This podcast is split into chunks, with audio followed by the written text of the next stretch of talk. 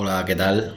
Eh, bienvenidos a un nuevo podcast de fusiones y adquisiciones, el podcast de empresas.com.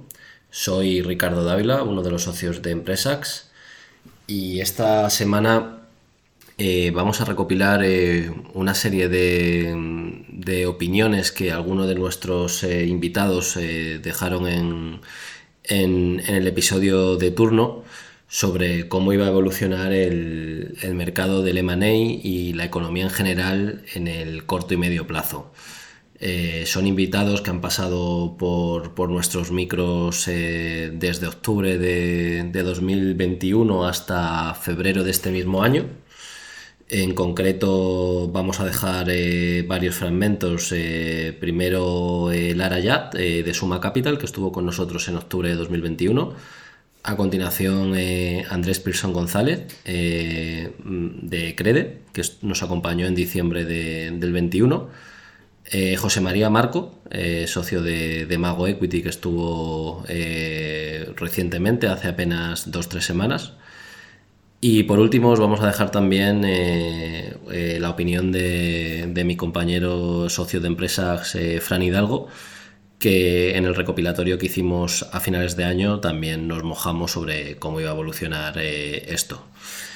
Eh, antes de nada y el explicar un poco el por qué cambiamos el formato, ¿no? Eh, pues bueno, ya son justamente hoy se cumplen dos semanas desde que Rusia ha invadido Ucrania.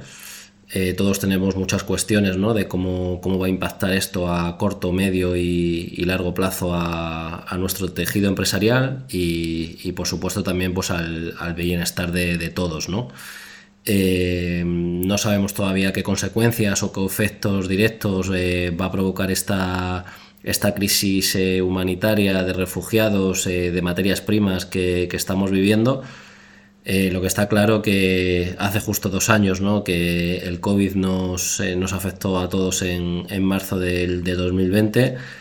Eh, parecía que, pues, que esto iba, iba a hacer que, que el mundo se, se, acabara y una vez más ¿no? pues hemos mostrado nuestra, nuestra gran resiliencia.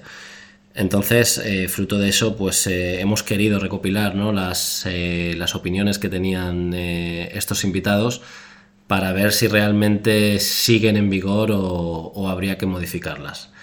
Eh, antes de, meternos de lleno pues, eh, en escuchar estas, estas opiniones, recordaros como siempre que este podcast es posible gracias al apoyo de DataSite, líder mundial en la gestión integral de los procesos de Money.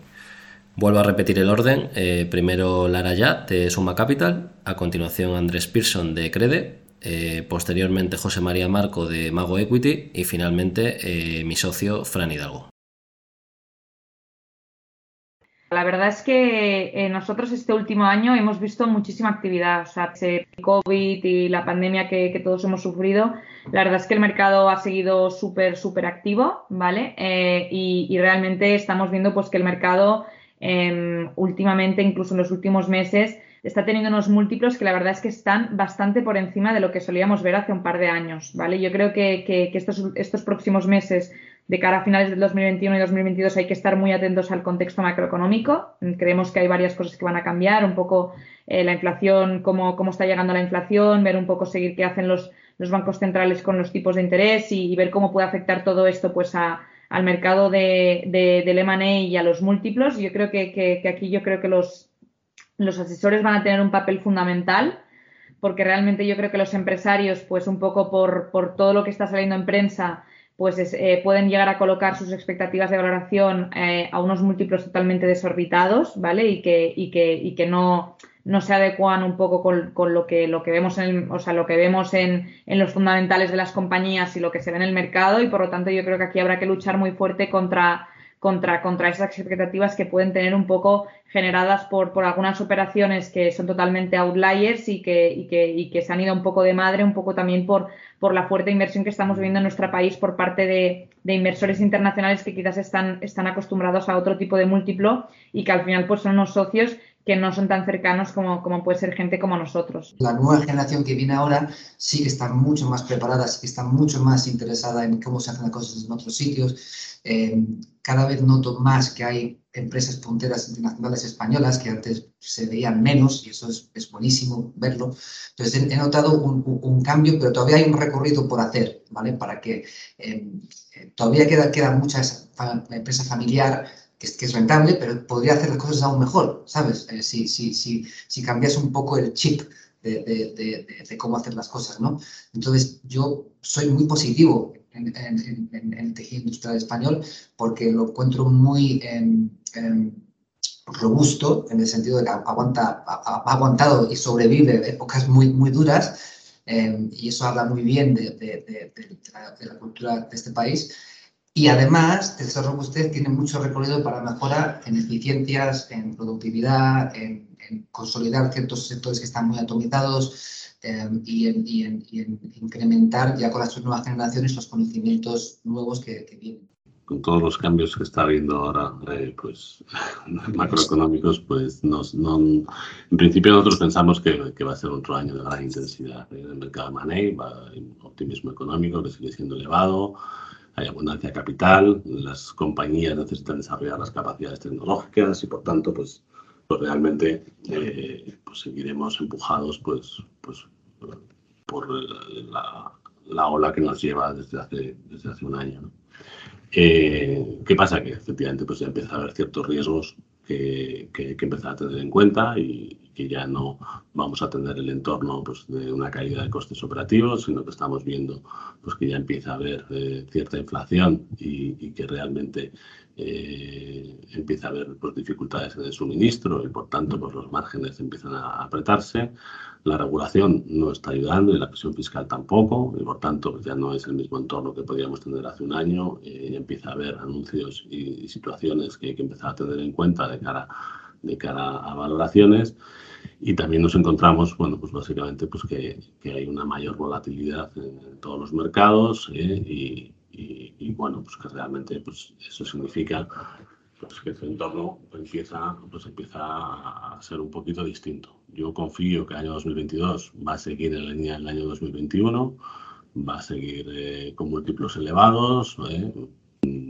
Hay mucha competencia entre las firmas de private equity y yo creo que eh, nosotros tenemos que tener un posicionamiento claro eh, para, para generar ese valor eh, diferencial y por tanto pues que nos permita obtener unos retornos mejores ¿no? que los que puede obtener nuestra competencia, básicamente a través de esta experiencia que es más profunda de, operativa y por tanto a impulsarla para impulsar la inversión responsable y crear más valor que, que, los de al lado. Y por tanto, ese es nuestro, nuestro elemento diferencial. Estoy convencido de esa estrategia y, vamos, a, vamos a ver eh, los, los, retornos que somos capaces de obtener en el fondo, en el fondo 1, pues para que esa idea que, te contaba inicialmente que esto se convierta en, una estrategia de inversión que tienen que tener, los criterios de inversión que tienen que tener eh, todos los players dentro del private equity en unos años, ¿no? en tanto en cuanto a nosotros nos vaya bien,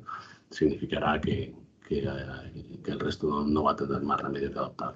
Todos los años se dice que va a haber más operaciones, ¿no? Que hay mucha pasta, que hay que invertirla, que tal, que cual. Ya veremos qué pasa, porque aquí ya hemos visto que te puede salir un cisne negro de, de cualquier parte y obviamente es complicado predecir.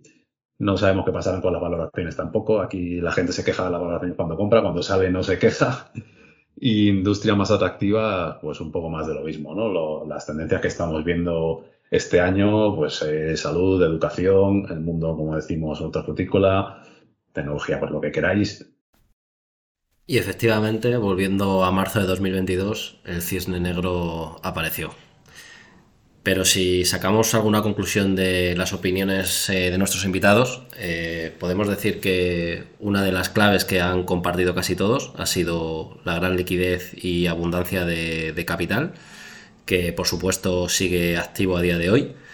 La competencia entre las firmas de, private equity por, invertir precisamente este capital. Esto conlleva, como han mencionado también varios de los invitados, a altas eh, valoraciones. Ya todos eh, llama la atención que todos decían que el entorno macroeconómico, e incluso Lara, ¿no? que, que hablamos con ella en octubre, estaba, estaba cambiando, eh, había que tener precaución ante, ante ciertos eh, riesgos que, previamente los inversores no contaban con ellos. aparte por supuesto de, la inflación que, comenzó a tener lugar en, noviembre. Y por último, por, dejar eh, una última nota más positiva, varios de nuestros invitados también han dicho que lo que sí se está viendo es que tanto las pymes como las compañías familiares quieren seguir desarrollándose.